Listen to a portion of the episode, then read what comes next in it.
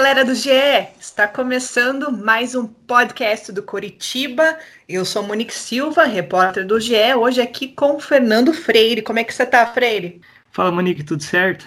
Tudo certo. Também temos aqui com a gente Christian Toledo, comentarista da RPC e nosso amigo. Fala, Christian. Mais importante é ser o nosso amigo, né, Monique? Isso que é mais importante. Tudo bom. Obrigado pelo convite de novo. Tamo junto.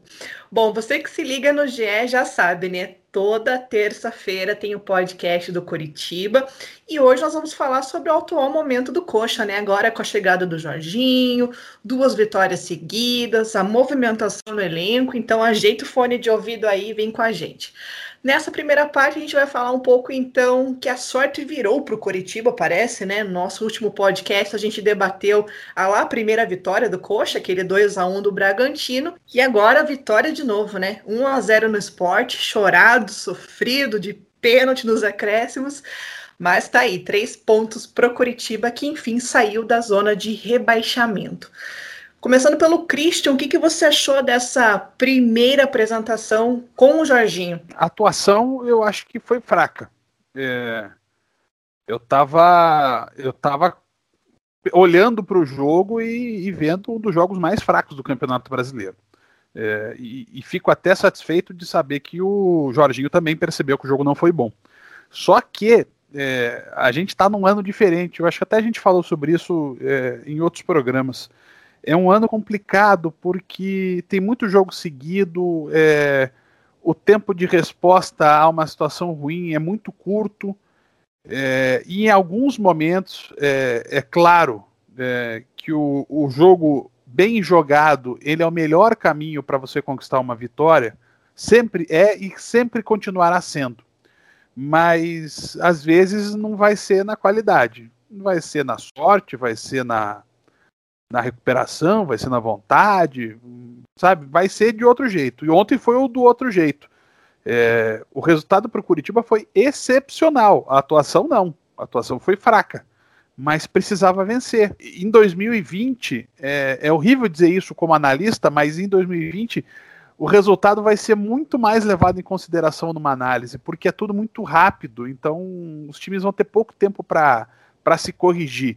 Então é melhor ir tentando corrigir ganhando, porque uh, se perder, pode perder duas, três. Bem, Curitiba já perdeu quatro seguidas no brasileiro, né? Com certeza, né, Christian? Eu que tive na cobertura aí do jogo, a parte ofensiva, sim, me chamou atenção, porque o Curitiba não chegou, não agrediu, não criou, não finalizou aos velhos problemas de sempre, né? O Jorginho teve pouquíssimo tempo, né? Foram cinco dias aí é, e seis treinamentos. É, mostra que realmente ainda tem muita coisa para corrigir daqui para frente, né? É, é assim, é, o trabalho, né? Ele, ele vai ser longo, só que com pouco tempo, né? A gente está entrando no ar na terça, com um jogo já na quarta contra o Botafogo, um jogo domingo contra o Atlético Mineiro é muito desafio, todo um em cima do outro, com possibilidade de você perder jogadores no decorrer desse período, porque os jogadores cansam, os jogadores é, não resistem à sequência de partidas. Ontem o Neilton saiu, é, pode não ter jogado bem, mas saiu porque estava cansado. É, o Rodolfo saiu porque sentiu alguma coisa, então é duro, não é, não é fácil esse período. Mas vai ter que melhorar, porque é, é, essa vitória do outro jeito, né, Monique, ela não vai toda hora resolver. Ela vai, vez por outra, resolver.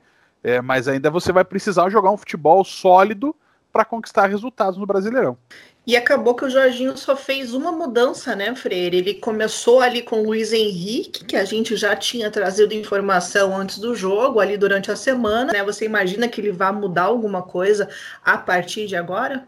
É, na apresentação já o Jorginho falou, né? Ele não revelou o nome, mas falou que tinha um meia reserva que estava surpreendendo, que tinha mostrado muita qualidade no treino. Enfim, pelo que a gente apurou aí nos dias seguintes, era o Luiz Henrique. Eu acho que essa mudança foi mais para ele não repetir completamente o time do último jogo, para ele já mostrar uma, uma cara, porque a saída do Matheus Bueno acho que não tinha muito sentido, né? O Matheus Bueno vinha Perfeito. fazendo bons jogos, mesmo jogando um pouco mais recuado é, talvez jogando em casa precisasse de um pouco mais de ofensividade, mas o Matheus Bueno vinha fazendo bem o papel na marcação, na transição. Eu acho que foi mais para mostrar um pouco de, de serviço, mostrar a cara do, do que ele pretende colocar no Curitiba. É, eu acho que a, a, mudança que o Jorginho vai fazer vai ser com o Giovani, principalmente, voltando, e, e talvez com o Giovanni Augusto, né? São as duas opções ali mais ofensivas para o meio campo, jogadores que podem render. É, é, o Gabriel já foi testado ali, o Thiago Lopes, enfim, acho que outros não renderam. A solução vai passar muito pelo Giovani e pelo Giovanni Augusto. É, dois, dois jogadores que estão voltando de lesão, ainda precisam melhorar muito a parte física, então vai ter que ser com calma, vão ter que entrar aos poucos. O Giovanni Augusto já entrou um pouco, né? Enfim, acho que a torcida vai ter que ter paciência para que esses dois jogadores consigam solucionar o, o setor ofensivo. É, lógico, acaba sobrando ali para os jogadores de ataque, né? A bola não chega tanto, mas eu acho que o problema do Coxa passa muito pelo meio campo. É, falta, o Coxa está sentindo muita falta do Giovani, que não é um baita jogador, né? No ano passado ele era contestado no começo pela torcida, que cresceu muito de produção na reta final da Série B. Enfim, se, se, o, se o Coxa tiver aquele Giovani que teve na reta final da Série B, vai ser um baita reforço e vai ser a, a solução para o meio campo. É uma solução é, dentro da realidade, inclusive, do Curitiba, né? Porque não dá para imaginar o Curitiba contratando um camisa 10 arrasa quarteirão. É, não veio o jogador de, de receber no aeroporto, né? Como disse o presidente durante essa temporada, esse cara não veio. Mas é, o Curitiba também não tem essa força, né, para ir atrás de um jogador desses. Estava tentando aí alguns é, jogadores que é, ligados ao Flamengo, até vem o Hugo Moura, mas jogadores que participam um pouco mais é, dos jogos do Flamengo já ficaram caros demais. Então a entrada do Giovani ela é super importante. E o Freire lembrou muito bem. O Matheus Bueno não estava mal. Tanto que o Curitiba melhorou, inclusive, com a entrada do Matheus Bueno no segundo tempo. Não o suficiente para jogar um bom futebol? Não. Mas jogou melhor do que jogou com o Luiz Henrique. Depois do jogo, o Jorginho chegou a comentar, inclusive, sobre o Giovani, que ele pode aguentar ali entre 20 a 30 minutos. Então, vai bem de encontro com o que vocês falaram, né? A torcida tem essa expectativa, é o camisa 10, terminou 2019 muito bem, teve uma baita de uma infelicidade no começo do ano, ali no treino de romper o tendão.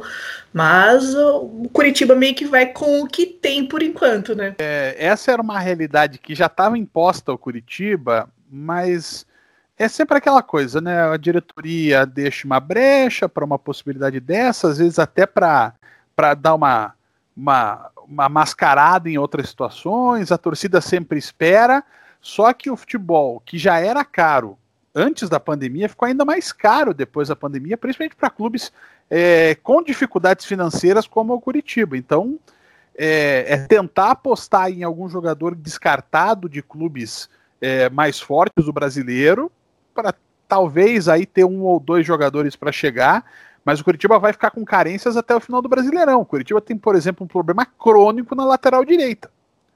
É, onde tem um jogador de extremo potencial, mas muito jovem, e por isso afeito a irregularidade natural de quem vai subir direto para o profissional, como o Natanael, e dois jogadores que não são não são jogadores é, confiáveis, né? Nem o Patrick Vieira, nem o Jonathan.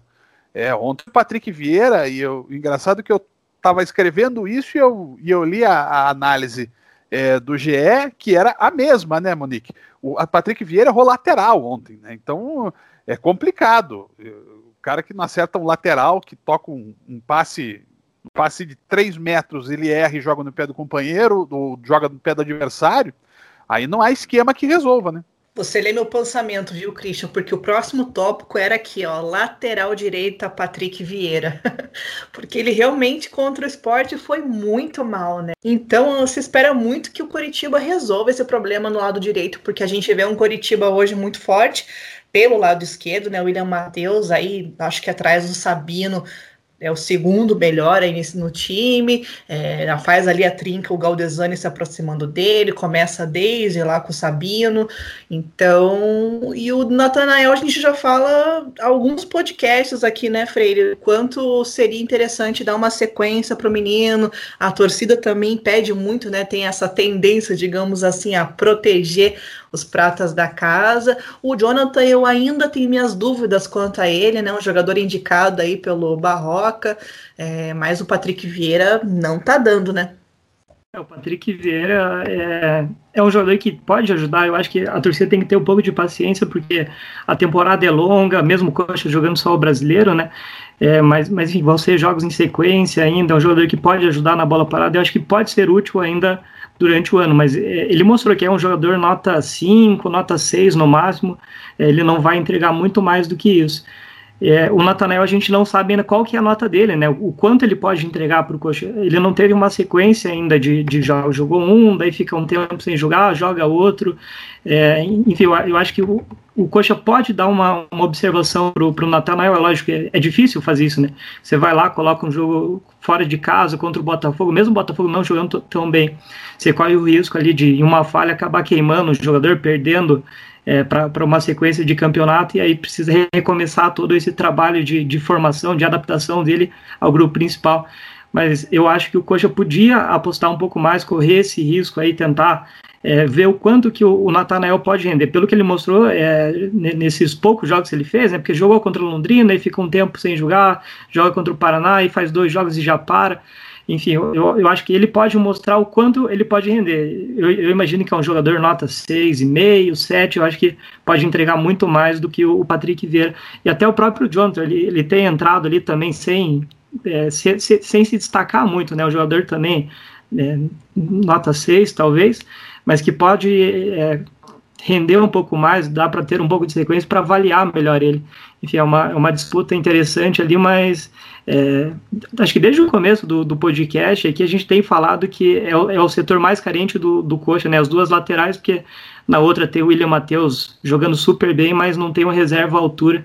E, e na direita tem três jogadores ali, dois que a gente sabe que é mais ou menos, e, e o Natanael, que a gente ainda não pôde ver, né, tendo uma sequência tão grande de jogos no brasileiro, e só jogou contra o Bahia lá. Enfim, eu, eu, eu acho que o Natanael merece uma, uma chance até para a gente avaliar o quanto ele pode render, dar de retorno ao Coxa esse ano ainda. Em cima disso, né, a gente falou do Luiz Henrique. Você veja só, o Luiz Henrique antes só entrava para ou para resolver, né? Ó, entra 28 do segundo tempo, vai lá e, e faz o que ninguém fez até agora. Ou em situações em que os jogadores da base era exatamente isso que o Freire falava. Eles eram jogados às feras, tendo que fazer é, em um jogo é, o nome para continuar jogando no Curitiba. E o risco do Natanael é semelhante. É, e alguns jogadores o Curitiba já perdeu nessa história. Na lateral direita, inclusive, Monique. O Dodô nunca teve sequência no Curitiba. Quando teve sequência, ele começou a ser criticado pelos mesmos torcedores que pediam que ele jogasse. Então é complicado também. É, é, eu entendo às vezes torcedor que está com a paixão, essa coisa toda, mas um jogador de 18, 19 anos, ele não vai conseguir, a não ser que ele se chame Edson Arantes do Nascimento é, com o apelido de Pelé, ele não vai ter três, quatro jogos perfeitos toda vez. Ele é um garoto que vai ser afetado pela idade, vai ser é, afetado pelo interesse que o nome dele gera, é, pela própria adaptação ao elenco profissional. Então você tem que ter paciência com esse jogador. Às vezes, por incrível que possa parecer, as comissões técnicas até são pacientes, mas o entorno pressiona tanto que o jogador acaba saindo. E até a gente está sem torcida no estádio, né? Então, quem sabe até pode, de alguma maneira, ser algo positivo, né? Não vai ter toda aquela pressão que um Dodô sentiu, né? E se a gente lembrar, o Ian Couto saiu aí sem a torcida ver direito, praticamente, né? E falando de coisa boa, o oposto, né? Quem tá muito bem nesse Coritiba é o Sabino, né? Quatro gols na temporada, três de pênaltis, ele com aquele pulinho dele ali, o chute de canhota, foi destaque do Cartola, 16 pontos na rodada. Vocês escalaram aí? É, eu, eu sou um fiasco.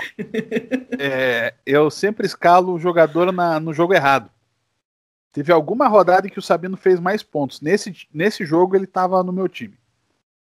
É, aí eu, eu adotei uma estratégia suicida.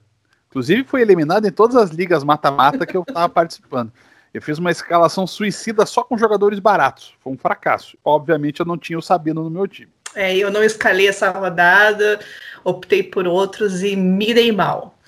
Mas Quem elogiou muito o Sabino depois do jogo, o Jorginho, que está de volta ao Curitiba, disse que o, que o Sabino é um jogador a nível de seleção brasileira, veja só, e está indo muito bem nesse Curitiba. Vamos ouvir aí o trechinho da coletiva, da entrevista do Jorginho após o jogo contra o esporte. O Sabino é um jogador que eu já falei para ele desde o ano passado, um jogador de altíssimo nível, um jogador que eu tenho falado é, insistentemente com ele que quanto mais ele se concentra, o nível dele sobe muito, porque é um zagueiro que tem uma excelente marcação, tem um excelente sentido de posicionamento defensivo, né? Ele consegue é, com tanta qualidade quebrar as linhas, né? Com um excelente passe. É, na bola aérea ele é muito forte, é um jogador rápido, então ele tem tudo que um zagueiro precisa ter. Então, se ele se concentrar, se ele der o melhor dele, se ele realmente persistir, eu posso dizer para você que é um jogador a nível de seleção. E ainda falando sobre o Sabino, se você, torcedor, quiser entender um pouco mais dessa situação do Sabino no Curitiba, tem um post especial no blog da Nádia, da nossa amiga e repórter aqui, Nádia Mauad, que explica certinho como que é a situação do Sabino no Curitiba, né? Porque existia uma cláusula no contrato ali que o Santos tinha até metade de julho para pedir o retorno dele, não aconteceu, e que a única forma hoje do Sabino sair do Curitiba é no final do ano, se o Santos vender o jogador, e o Curitiba nessa negociação pode receber 20% desse valor. Então você pode ler tudo aí no blog da Nádia e ficar por dentro da situação. A segunda parte do podcast aqui é falar so, vamos falar sobre a movimentação no elenco do Coritiba. Tivemos aí a saída do René Júnior, que foi devolvido ao Corinthians. Quero saber de vocês o que, que vocês acharam dessa devolução do René Júnior, que chegou com uma grande expectativa lá em janeiro, né? Reforça a decepção. Depois do que o René Júnior ele, né, ele, ele postou e saiu correndo nas redes sociais, depois apagou a postagem é, algumas postagens que ele fez nas redes sociais, mas ele deixou claro que talvez ele nunca estivesse muito integrado ao Curitiba. O que é uma pena porque ele é um bom jogador, mas ele não jogou no Curitiba. Não jogou, pelo contrário, é, em alguns momentos até atrapalhou o Curitiba, né? Como no jogo contra o Flamengo.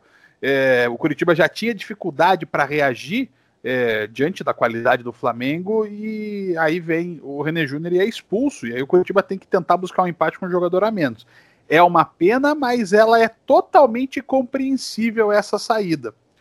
E aí, é, por vários aspectos, né, Monique? Você tem primeiro o fato de ele não ter rendido, segundo, o fato de ele ser um jogador que Curitiba pagava uma parte do salário e é, não era uma parte pequena, abre é, fôlego na folha para você, quem sabe, trazer um jogador permite que você repense um pouco a estrutura do jogo, né? Ainda mais na cabeça do Jorginho, que é uma mente que pensa o futebol diferente da mente do Barroca.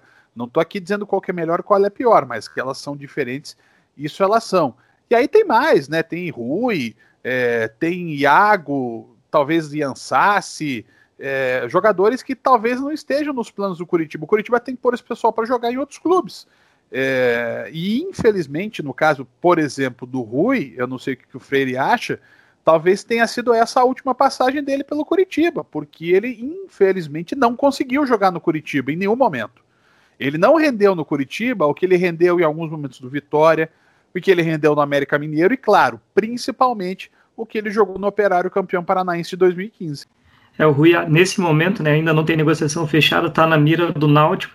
Enfim, eu, eu, acho que essas, essas prováveis saídas aí, né? O, o René Júnior já confirmaram, mas os outros, Nathan Silva, por exemplo, é, Iago Dias, eu acho que nenhum vai, vai fazer muita falta para o Coxa, não.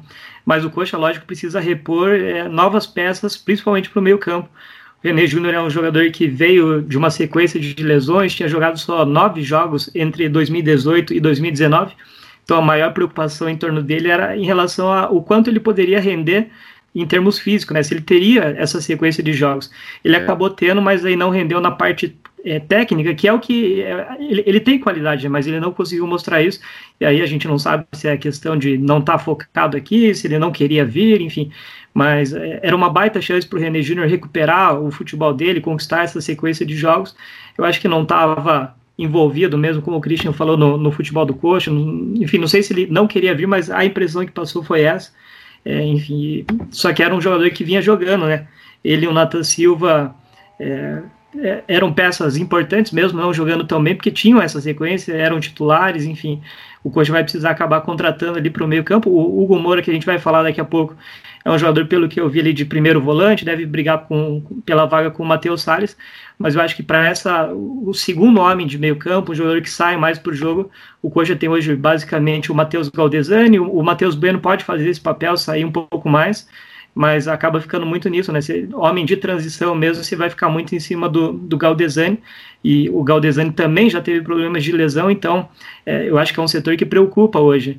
O Samir Namur, na, na, última entrevista, até falou que a ideia é contratar dois ou três jogadores. Eu imagino que o, o terceiro seja, é, o, o, segundo, né, além do Hugo Moura, seja um, um atacante de lado para brigar ali pra, com o Robson, principalmente mas eu, a prioridade para a diretoria, eu acho, além das laterais que a gente falou, é esse segundo homem de meio campo. Eu acho que não pode ficar muito em cima do, do Matheus Galdesani, e aí as laterais a gente falou já um pouco, né, mas acho que a lateral direita e esse, esse segundo homem de meio campo e o atacante, a diretoria ainda precisa reforçar para a sequência do brasileiro. É, o Curitiba vai ter que contratar sim.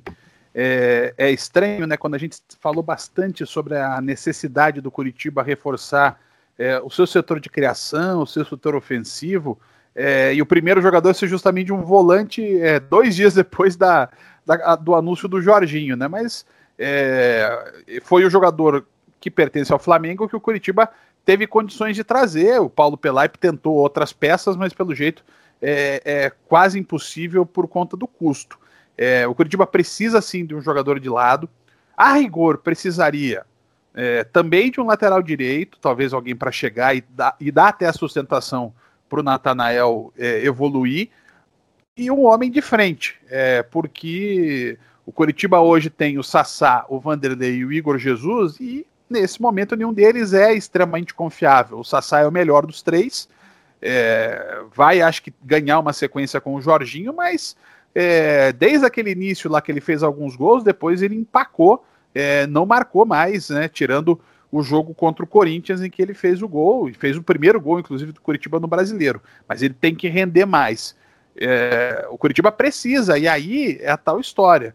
É, é preciso aliar é, a qualidade é, com a rapidez. O Curitiba tem que trazer alguém de boa qualidade para chegar a jogar e tem que tentar fazer isso rápido, né? Porque passam o, Jorginho foi apresentado na terça, né? É, uma possibilidade, assim, pensando com otimismo, se o Curitiba contratar um jogador, a exceção do Hugo Moura, né? Estou dizendo outro nome. Esse outro nome jogaria, poderia, quem sabe, se tudo corresse bem, estrear contra o Atlético Mineiro no final de semana. Muito bem, só que nessa brincadeira passaram três partidas, né? É, qualquer semana de brasileiro tem três jogos, então quando você vai ver, já vai estar na rodada 15, 20, e por isso que não dá para deixar passar. É, e é difícil, né? Porque é, trazer o jogador certo demanda análise, demanda estudo, demanda conhecimento do cenário, conhecimento de elenco, conhecimento das vontades do treinador. Só que você tem que hoje fazer tudo isso a toque de caixa para que o jogador esteja mais cedo possível no clube até sobre isso, eu acho que o problema do Coxa é a limitação, né? Precisa trazer jogador que vá jogar já. O Coxa não pode trazer um jogador que vá se recuperar fisicamente, como era o René Júnior, ou, ou jogador que está embaixo, ou que teve lesão, enfim, algum jogador que precisa recuperar o futebol. Tem que ser jogador que chegue, pegue a camisa e vá para o jogo já, né? O Freire deu a deixa e é sobre ele que a gente vai falar um pouquinho mais agora. O Hugo Mouro, jogador de 22 anos, revelado pelo Flamengo e que vem com contrato até fevereiro de 2021, que é quando acaba o Campeonato Brasileiro. Para falar um pouco mais desse jogador, a gente vai chamar aqui para o bate-papo o Igor Rodrigues, repórter do GE, que sabe tudo de Flamengo. Chega mais, Igor. Um abraço, Monique, para todo mundo que se liga no GE Curitiba. Prazer estar falando com vocês aqui pela primeira vez. E mais legal ainda porque é para falar do Hugo Moura, um garoto que eu acompanhei desde a base aqui no Flamengo. Para quem não sabe, era o capitão do time na conquista da Copinha em 2018, um líder daquele elenco. A gente pode chamar o Hugo de um case de sucesso do Flamengo nesse processo de desenvolvimento da base, passou de categoria a categoria e gerou uma expectativa muito grande na diretoria quando subiu para o profissional em 2019. Só que, por azar do Hugo, né, entre aspas, ele chegou no Flamengo, no profissional do Flamengo, no período mais estabilizado do clube dos últimos anos, né? Então a concorrência era até desleal para o Hugo, mas conseguiu aí crescer o seu jogo, amadureceu como jogador nessa convivência com o Arão, com o Gerson, com o Diego. O que a gente pode falar é que é um primeiro volante, de fato, um primeiro homem de meio campo, que se notabiliza pelo poder de marcação. O Hugo não é um cara tão alto, né? não tem tanta estatura, mas compensa com uma, uma agilidade por baixo, também ajuda na saída. Acho que é um empréstimo bem legal, assim, para os dois lados. Primeiro para o Hugo, que vai ter sua primeira grande chance de ter uma sequência, é, de mostrar o seu trabalho, que foi tão bom na base do Flamengo, e agora ganhar mais minutos num time tradicional, um time de peso. E também para o Coritiba, porque vai estar tá recebendo um garoto trabalhado há pouco tempo com o Jorge Jesus, um garoto que tem muita qualidade e que vai estar tá babando aí pelas oportunidades por uma sequência agora no novo clube. Então a gente vai estar tá daqui acompanhando esse desenvolvimento do Hugo de longe e espera que dê certo, porque é um moleque de 22 anos que já demonstrou que tem potencial e estava sim precisando dessa chance, se fora do Flamengo nesse primeiro momento, e que com certeza também aqui o clube vai estar tá olhando com bastante atenção e com bastante carinho. A gente volta aí a participar quando vocês precisarem. Pode ser do Hugo Moura, pode ser do assunto que for relacionado aqui ao futebol do Rio de Janeiro. Tá certo, Monique? Um beijo, tchau, tchau. Freire, onde que você vê o Hugo Moura se encaixando ali? Porque ele é primeiro volante, tem ali o Matheus Salles. Como que ele pode se encaixar nesse Coritiba aí? Pelo que eu vi, o Hugo Moura jogou só os quatro primeiros jogos do Campeonato Carioca esse ano. O Flamengo ainda estava de férias, né? O time principal por conta da, da, do Mundial no final do ano passado. Enfim, ele jogou pouco, então fica até difícil fazer uma avaliação maior. Mas o que deu para ver é que ele joga de primeiro volante mesmo, fica plantado na frente da zaga, ajudando a, a saída e aí ele brigaria por vaga com, com o Matheus Salles. Só que o Matheus Salles hoje é um dos jogadores mais regulares, está voltando, está recuperando o futebol dele. É, é, um jogador que tem tudo para logo se tornar uma das referências, né, junto com o Wilson, o Sabino, o William Matheus também. A disputa ali pela vaga com, com o Matheus Salles acho que vai ser muito injusto. O Matheus Salles é, é um jogador muito acima da média nesse coxa. Então eu, imagino que o Hugo Moura talvez tente, tente se adaptar para ser o, o, segundo volante, né? O que a gente falou agora pouco que está faltando no coxa, que acaba sobrando muito para o Matheus Galdesani. Eu imagino que ele possa fazer esse papel. Mesmo no Flamengo jogando de primeiro volante, em vários momentos, como o Flamengo tem um time mais ofensivo, né? Ele chegava bastante na área, quase fez um gol em, em um desses jogos ali que eu estava vendo, chegando é, para finalizar na, na entrada da área. Enfim, eu, eu, imagino que se for brigar com, com o Matheus Salles, ele pode ser o, o, reserva ali, brigando talvez com o Matheus Bueno para ser o reserva imediato. Mas eu imagino que para ter mais espaço, o Jorginho vai, vai pensar no, no, no Hugo como um segundo volante, brigando com Matheus Galdesani, Matheus Bueno por essa outra vaga ali no meio-campo. É, eu acho que é, você tem alguns jogadores nesse momento, pelo menos na minha opinião, que são, eu diria até intocáveis. É... O Wilson hoje, eu acho que não pode sair do gol do Curitiba, apesar da falha que teve no jogo do Bragantino. É... Eu já, já opinei várias vezes em várias matérias que a gente fez, tanto aqui no GE quanto no Globo Esporte na RPC, que eu vejo ele como um goleiro melhor que o Wilson Muralha, que o Alex Muralha, o Wilson Muralha. É, a, o Sabino é óbvio, é indiscutível. O Rodolfo eu vejo dessa mesma situação. William Matheus, que a Monique citou lá atrás, eu reforço agora. O William Matheus está tendo a melhor temporada dele no Curitiba. Ele já vinha bem no final do ano passado, mas esse ano ele está muito bem. É bom lembrar que ele sempre foi muito contestado no Curitiba, né? Agora ele está conseguindo ter um rendimento bastante regular. É, e o Matheus Salles e o Matheus Galdesani, para mim, são, já eram antes do início do ano, quando a gente projetava uma escalação, os dois já eram é, candidatíssimos a serem desses intocáveis do Curitiba. É, eu acho que quem chega como o Hugo Moura vai chegar é para talvez ser uma reposição com menos queda de qualidade, porque o que acontecia? É, o Natan Silva ele ficou devendo em todo o tempo que ele defendeu o Curitiba, todo o tempo. É, e, e, e, a, a, e, o impacto da mudança, da volta do Matheus Salles no jogo contra o Bragantino e também ontem, ele é muito evidente. A diferença dele no meio campo do Curitiba é absurda. E o Matheus Galdesani é o jogador que pensa no time. Né? Com o Rafinha é, afastado por lesão, resta o Matheus Galdesani para pensar o jogo no Curitiba. Então o Hugo Moura vem para ser reserva. é, talvez é, a, o que o Curitiba espera é que ele seja melhor que o Nathan Silva e não faça é, essa peteca cair tanto como aconteceu no período em que o Matheus Salles ficou fora por lesão.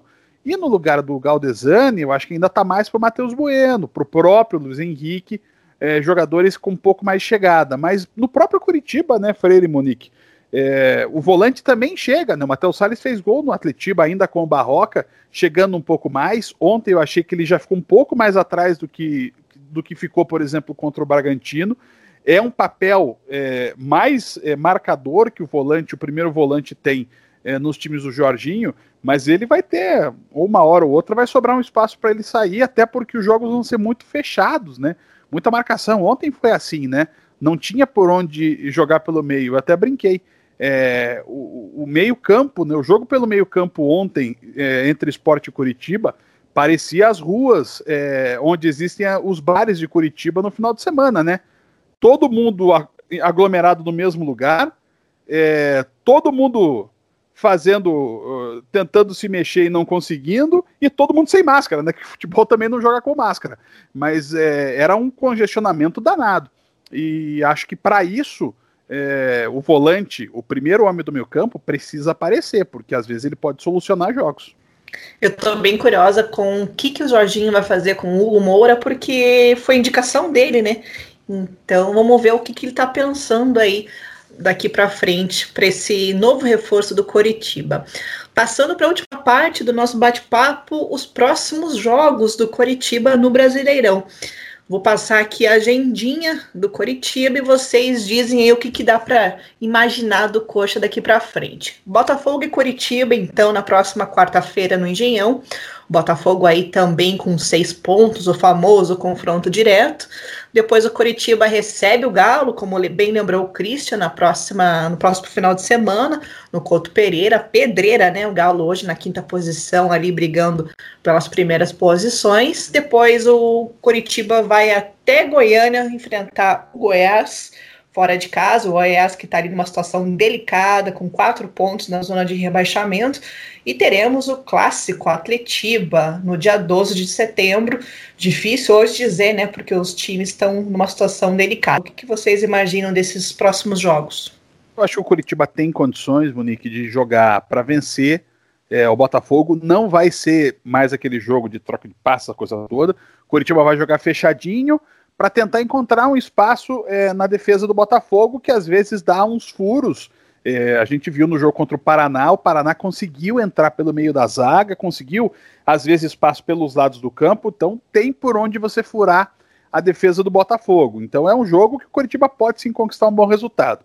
Contra o Atlético Mineiro, mesmo o jogo sendo no Couto Pereira, é, é, o Atlético Mineiro favorito. A diferença técnica do Atlético Mineiro para o Curitiba é muito grande, então o Atlético Mineiro vai entrar sim como favorito é, no domingo no Couto Pereira. Mas aí o Curitiba tem um jogo contra o Goiás, em que também é, joga aí já em igualdade de condições, e pode sim muito bem ganhar do Goiás é, na Serrinha. Acho um jogo muito é, possível do Curitiba vencer. E o Atletiba, daqui a, a duas semanas, assim, um Atletiba, ele já é aberto de qualquer forma. Nesse momento, com essa instabilidade do futebol paranaense, ele é imprevisível. Então, tudo pode acontecer no clássico. É, o jogo é na arena, mas é, sem público, você perde esse, esse detalhe, né? É, os dois clássicos foram vencidos pelo Atlético na final do Paranaense, mas o Curitiba taticamente é, até chegou a ser superior ao Atlético. Então, assim, é totalmente imprevisível o Atletiba. É, mas o Curitiba tem dois jogos desses quatro em que tem condições sim de vencer. É claro, pode vencer os quatro, pode perder todos os jogos, é, mas é, projetando, eu vejo Botafogo e Goiás como jogos em que o Curitiba, mesmo fora de casa, pode vencer. Até sobre esse jogo do Botafogo, eu estava vendo aqui os números. O Botafogo perdeu agora no, no fim de semana para o Inter, né? O Gatito chutando o VAR, jogo cheio de polêmicas.